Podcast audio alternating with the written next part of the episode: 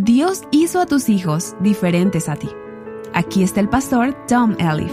No es nuestro trabajo hacer a nuestros hijos como nosotros, y ninguno de nuestros cuatro hijos es como nosotros, ni nuestros nietos tampoco.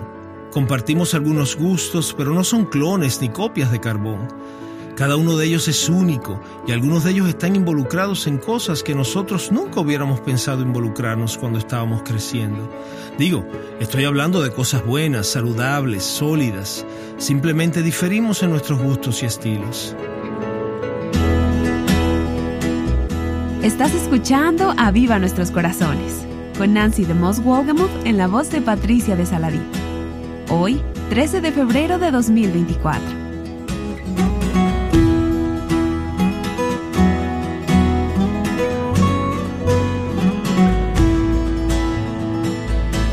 Estado hablando con Tom y Ginny Elif, quienes han sido amigos de mucho tiempo y compañeros de milicia, y han tenido un impacto significativo en mi propia vida y ministerio.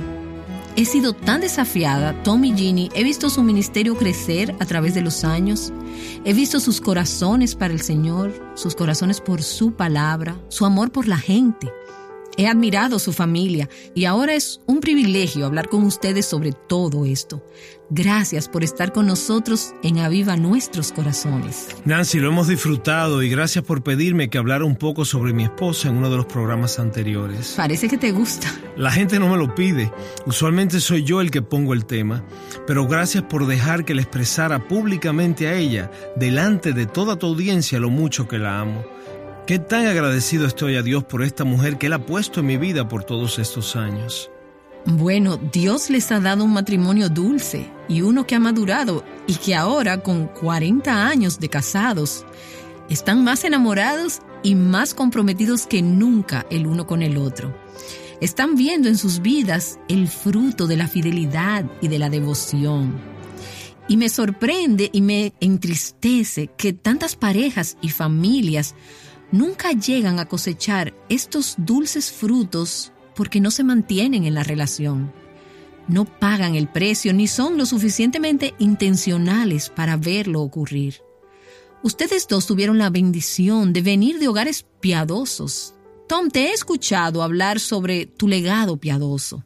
El simple hecho de que alguien tuvo que tomar una decisión en algún momento de su vida para iniciar este legado Ahí radica la esperanza, y esa es la buena noticia para tu audiencia de hoy. No importa de dónde vengan, ellas pueden ser las primeras en la línea de una nueva generación que inicia. Y así fue para mis padres, quienes no vinieron de hogares cristianos. Hubo algunos cristianos en el pasado, pero ellos comenzaron, por la gracia de Dios, una familia completamente nueva cuando ellos conocieron al Señor como adultos jóvenes. Y así cualquiera puede empezar por la gracia de Dios. Sé que mientras sus hijos crecían, ustedes hacían algunas cosas prácticas en su hogar, algunas cosas que comunicaste a tus hijos, como mis padres lo hicieron en nuestro hogar, cosas que están dando frutos en nuestras vidas. Por ejemplo, les he escuchado hablar sobre lo importante, y esto se me quedó grabado porque era muy similar en mi propio hogar. Lo importante sobre el énfasis que pusiste en tus hijos en los libros que leían. ¿Ustedes en verdad sentían que esto era significativo? Bueno, Jean y yo siempre hemos sentido que todo hombre es un producto. Creo que lo leí en algún lado. Todo hombre es un producto de lo que lee y de los amigos que cultiva. Y a eso le agregaría, y del Señor a quien sirve, y la música que escucha. Y en nuestro hogar, mientras nuestros hijos crecían, ellos recibían su mesada por leer biografías sobre grandes hombres y mujeres de la fe. Literalmente, hasta este día, tenemos cientos de ellas. Les dábamos un dólar por cada libro. Podían ser ricos o pobres. Nada para mí era mejor que el que uno de nuestros hijos leyera una biografía y estas están disponibles para cualquier edad. Y ahora hay tantas. Recuerdo una historia cuando nuestra hija Beth, que le gustaba todo lo que leía, ella se hacía parte del libro que estaba leyendo y ella leyó como a los 10 años la autobiografía de Helen Keller. Ella terminó el libro y cayó sobre su cama diciendo, ¿cómo me gustaría ser ciega y sorda? Y yo le dije, pero Beth, tú no quieres ser ciega y sorda como Helen. Y ella solo dijo, pero fue una historia tan maravillosa. Tu pequeña Ana, la de los tejados verdes. Sí. Bien, ¿y qué tal los amigos? ¿Cómo manejaron eso con ellos? Bueno, era difícil a veces ser una familia de pastor, porque no queríamos que nuestros hijos se cerraran a los otros niños de la iglesia, pero les teníamos que enseñar. Le decíamos, por ejemplo, escoge a tus amigos con sabiduría. Debes ser amable con todos, pero escoge a tus amigos con sabiduría y ten precaución. Tenemos estándares por los cuales vivimos, y si esos niños no viven esos estándares, no podemos cultivar una amistad cercana con ellos. Podemos ser amables y amorosos, pero no podemos ser sus amigos, y eso a veces es difícil. ¿Alguna vez sus hijos tuvieron amistades con las cuales ustedes no estaban de acuerdo? Bueno, tal vez los únicos problemas que recuerdo surgieron durante sus años de adolescencia, tal vez un novio o alguien con el cual no estábamos tan contentos. Por supuesto, no era nada serio, pero solo alguien que les llamaba la atención quizás si nosotros pensábamos que no convenía. Simplemente decíamos no. ¿Y explicaban por qué? Sí, sí, claro. Sí, claro, siempre hablábamos sobre el hecho de que hay tiempos en tu vida cuando tú obviamente eres una buena influencia sobre otras personas y tiempos y lugares cuando es apropiado. Y hay veces cuando otros tienen mayor influencia sobre ti y ese tipo de relación no sería apropiada. Creo que lo importante es que nuestra audiencia reconozca que, y quiero decir esto lo más suavemente posible, el tiempo de empezar es temprano, muy temprano. Hay que comenzar muy temprano a desarrollar una relación de comunicación con los hijos, mucha apertura en la comunicación. El resultado fue un poco más de lo que esperábamos, Nancy, porque nuestros hijos querían involucrarnos. A ellos les encanta involucrarnos. De hecho, cuando ellos estaban cortejando a alguien o siendo cortejados, cada uno de ellos, no te puedo decir el número de veces que Jean y yo estábamos en la cama dormidos y tocaban nuestra puerta. Tarde en la noche. Sí, tarde en la noche. Alguien tocaba nuestra puerta. Mamá, ¿podemos Becky y yo entrar a hablar? O mamá, ¿podemos Tony y yo entrar? Nos tapábamos las caras con las cobijas y ellos entraban y se sentaban en la habitación a hablar. Bueno, eso es algo que le gusta a cualquiera.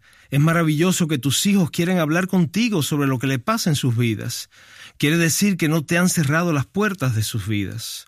¿Dónde empezó todo esto? Esto comenzó muy, muy, muy temprano, comunicándonos con ellos. Nancy, una de las cosas mejores que nos pudo haber pasado fue cuando fuimos a las misiones. Sucedió que fuimos a un país que tenía toque de queda y no podíamos manejar muy tarde en la noche. No había televisión, entonces teníamos que estar juntos todos como familia. Hasta ese día, le preguntas a nuestros hijos mayores qué cosa les gusta hacer, te dirán que quieren estar en el carro y manejar y platicar. Ellos quieren la cercanía, la habitación más pequeña, es lo más sorprendente del mundo. Todos se meten en la cocina, solo quieren estar juntos cuando visitan, lo cual es sorprendente porque ellos están literalmente en otro mundo. Parte de nuestra familia está al otro lado del mundo. De manera que en este tiempo todos tuvimos la oportunidad de ser parte de la vida del otro. Fue un regalo de Dios. Lo digo porque sé que hay algunas mamás que están escuchando para quien las misiones significan dar y esto te gusta, pero las misiones también significan ir y como Dios no te ha llamado a ir, no vas. Pero quizás también estás un poco temerosa porque las misiones quizás te pidan entregar a tus hijos, a tus hijas, al llamado de Dios. Sería una lástima que felicites a tu hijo por hacer algo para una corporación, pero que lo critiques por hacerlo para Cristo. Un hijo llega a casa y dice, mamá, ahora que me gradué de la universidad voy a ir a Sudamérica para dirigir una expedición de excavación. Y tú dices, bien por ti, hijo, mi hijo inteligente. El mismo hijo llega de un campamento y dice, mamá, Dios me está llamando a Sudamérica para ser un misionero. Y tú le contestas, ¿estás seguro? Entonces se trata de entregar y dejar ir. ¿Creen que es por temor? Lo he visto en algunos padres. Tememos por nuestros hijos todo el tiempo porque algunos de nuestros hijos, como sabes, están en una parte del mundo que es muy, muy sensible. Nancy, te puedo decir que el Señor tuvo que tomar mi corazón en sus manos. Una de las cosas que Él hizo fue darme amor por las personas a donde ellos iban. Y cuando comprendí, cuando yo entendí que yo iba a pasar toda la eternidad con mi hija, la pude entonces soltar por algunos años aquí en la tierra. Recuerdo que me dijiste eso cuando te pregunté acerca de cuando tu segundo hijo se iría a las misiones. ¿Cómo estás con eso? Y creo que he citado esa afirmación tuya varias veces durante los años. Ay, ese fue un momento tan difícil, Nancy. Pero me tocó mucho la forma como conciliaste este tema en tu corazón, trayendo la eternidad a la ecuación. Esta vida es tan corta. Lo es. y dijiste, y esto también me tocó profundamente, que estabas tan emocionada de que tus hijos quisieran tener un corazón para servir al Señor, porque para eso los criaste. Claro. Efectivamente, exactamente. Y ahora tus hijos lo están siguiendo. Tienes que vivir con una visión de la eternidad siempre. La vida es para ser vivida. No se puede disfrutar completamente si no tienes la eternidad a la vista. Es un tema muy importante. Bueno, déjame regresar a algo más temporal que eterno. Aunque se tiene que mirar a través de la eternidad. Tienen tres hijas. Así es.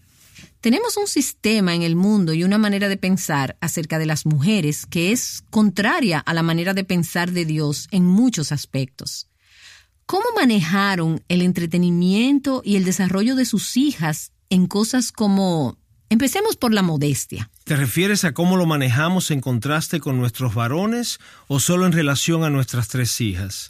Con sus tres hijas, las niñas en el hogar, ¿cómo les enseñaron a pensar y a funcionar de forma contraria a la cultura? Bueno, en primer lugar, Jean y yo somos muy cariñosos uno con el otro en frente de nuestros hijos. No de forma inapropiada, por supuesto.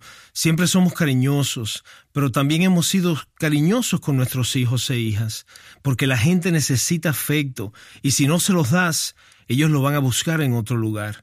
De manera que ellos nos veían amándonos y también sabían que les amábamos a ellos. Además, siempre les decíamos, ya han visto el amor que nos tenemos el uno al otro. Dios tiene a alguien así para ti, y tú necesitas guardarte en la manera que te vistes. Y no hacíamos todo esto un gran tema, sino que era algo simplemente que hablábamos. Pero diría que también estábamos determinados, aunque éramos cariñosos y no éramos santurrones, a practicar la modestia en nuestro hogar. Yo no llegaba a la mesa vestido inapropiadamente, por ejemplo. Ellos tampoco lo hacían, ni caminaban por la casa mal vestidos, porque había muchachos y muchachas que vivían en la casa. Entonces comenzamos a enseñarles de lo que se trataba la modestia, modestia apropiada, no santurronería. Eso era importante. ¿Alguna vez tuvieron problemas con cosas que sus hijas querían ponerse que ustedes pensaban que no era apropiado? Oh, sí, Nancy. Había algunas cosas en los años adolescentes que no eran apropiadas, y pasaba con uno o con el otro. Pero nunca eso fue un gran problema. El vestuario nunca fue un gran problema en nuestra casa. Quizás algunos estilos con los cuales no nos sentíamos cómodos, pero eso nunca fue un gran problema con nuestros hijos. Quizás este asunto toma mayor preponderancia cuando las personas tienen la posibilidad de comprar muchos estilos de ropa. Quisiera decir que esas fueron cosas que discutimos con nuestros hijos, pero realmente no fue así, Nancy. Algunas veces pienso que los padres solo discuten asuntos con sus hijos cuando están en medio de una crisis. Pero, ¿cuál es el momento para hablar con tu hija acerca de cuántos años debe tener antes de empezar a salir en citas amorosas, por ejemplo? Bueno, no es cuando llega esa edad. Y no es cuando ella te diga, bueno, tengo la misma edad que Sally y ella sale en citas. No, Tú comienzas temprano en su vida diciéndole, por ejemplo, solo quiero decir que tenemos algunas reglas. Así es como lo vamos a hacer aquí. El chico va a venir y va a hablar conmigo primero. A propósito, solo quiero decirte que él no va a salir contigo si no viene a hablar conmigo primero.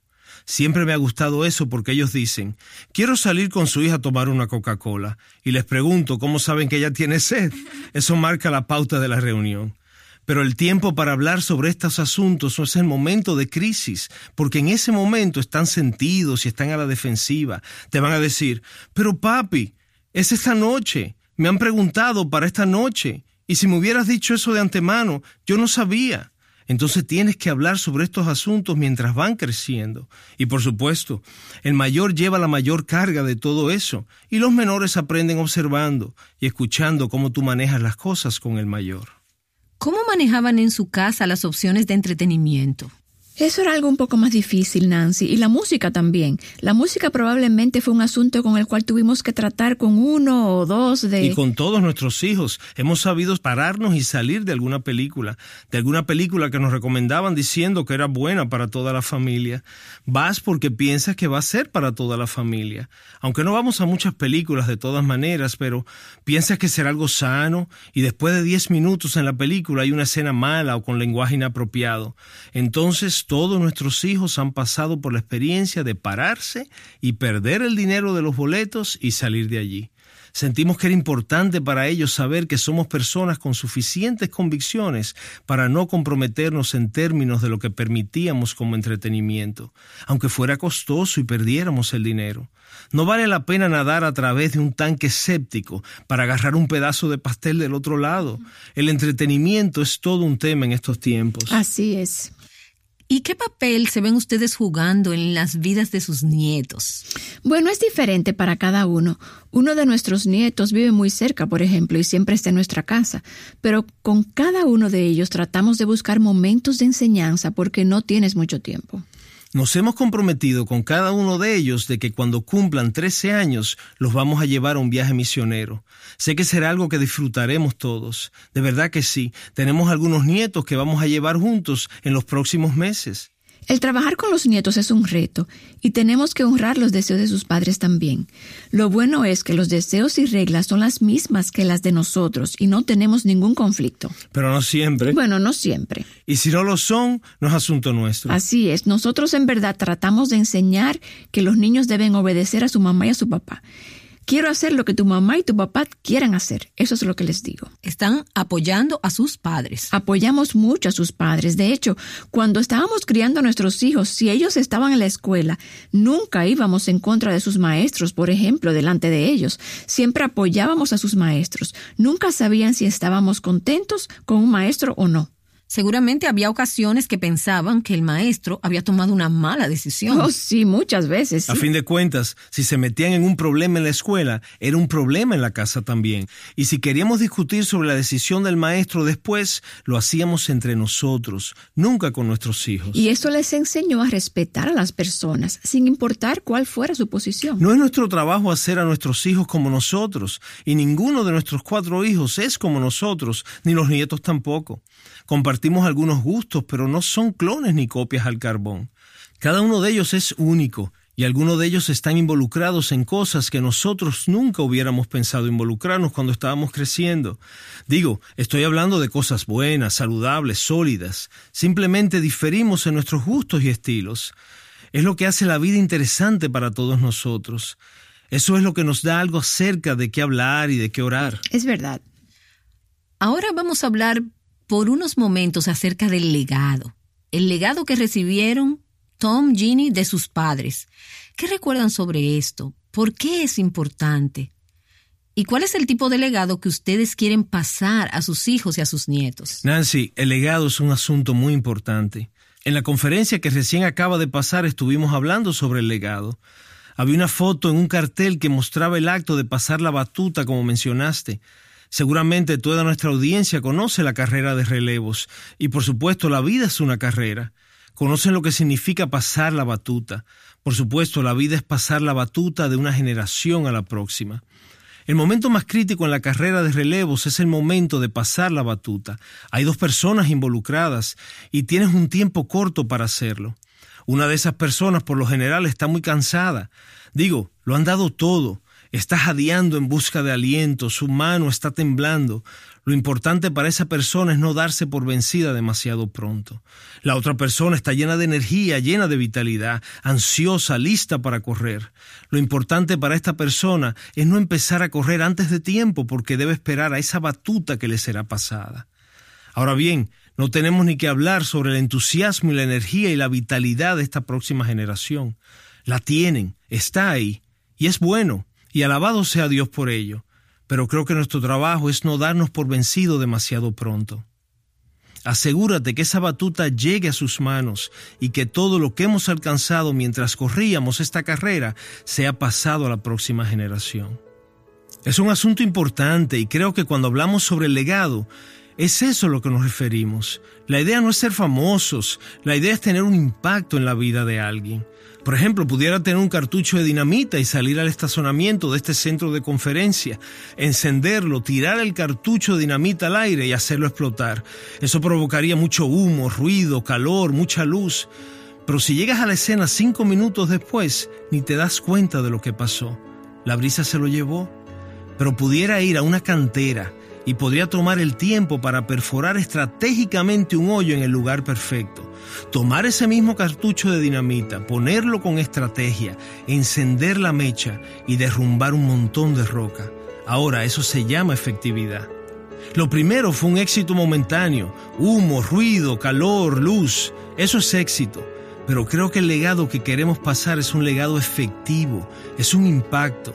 Queremos el máximo impacto para el Evangelio, para la causa de Cristo y para los principios cristianos, es decir, para el hogar y las vidas de nuestros hijos. Y ojalá que así sea. Queremos un impacto que repercute en las vidas de los hijos de nuestros hijos también. Esta conversación concluye la serie Matrimonio y Familia para la Gloria de Dios.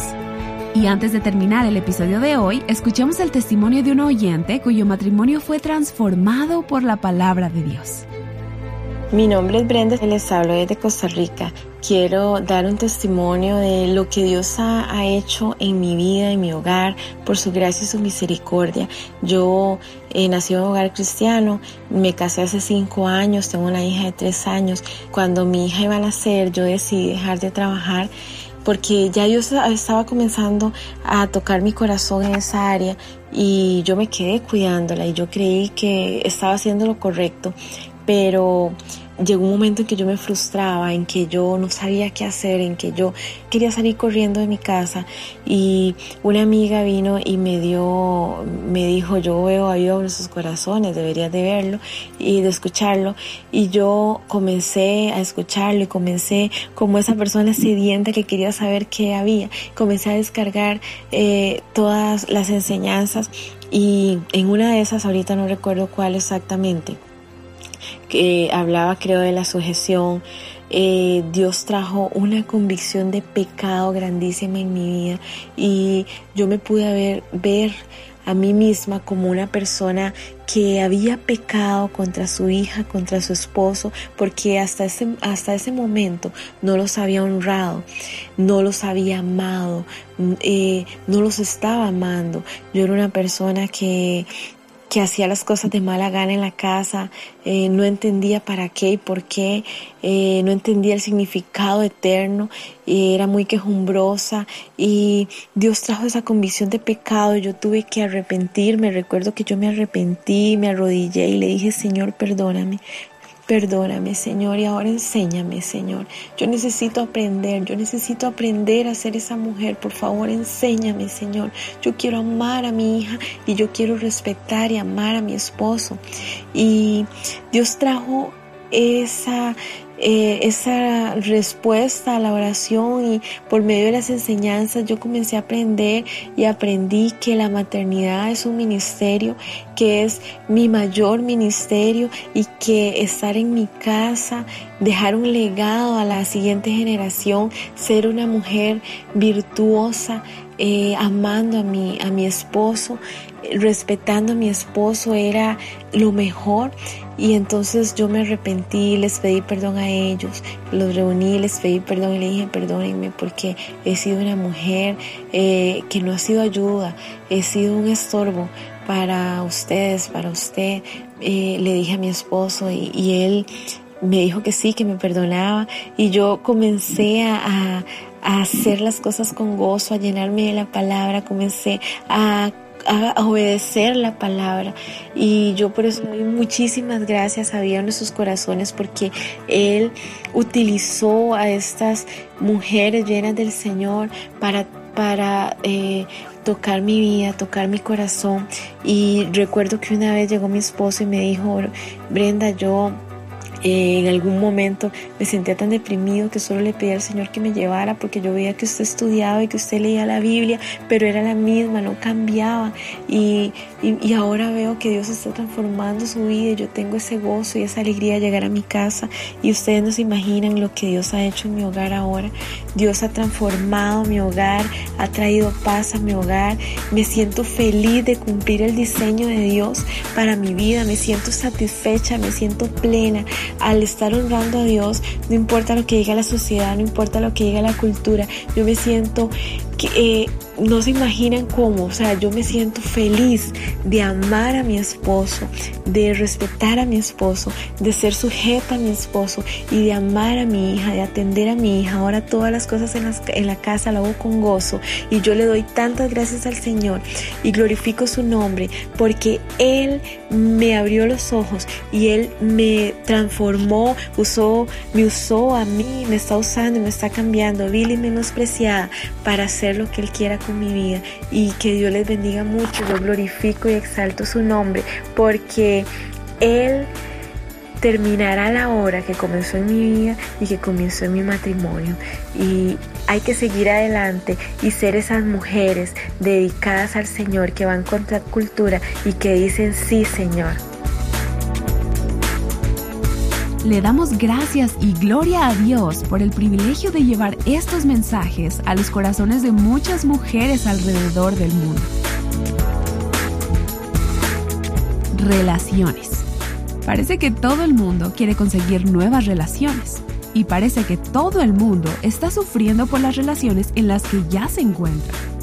El día de mañana se celebra el Día del Amor y la Amistad y Nancy comenzará una nueva serie hablando precisamente acerca de las relaciones. No te la pierdas. Aviva Nuestros Corazones es un ministerio de alcance de Revive Our Hearts.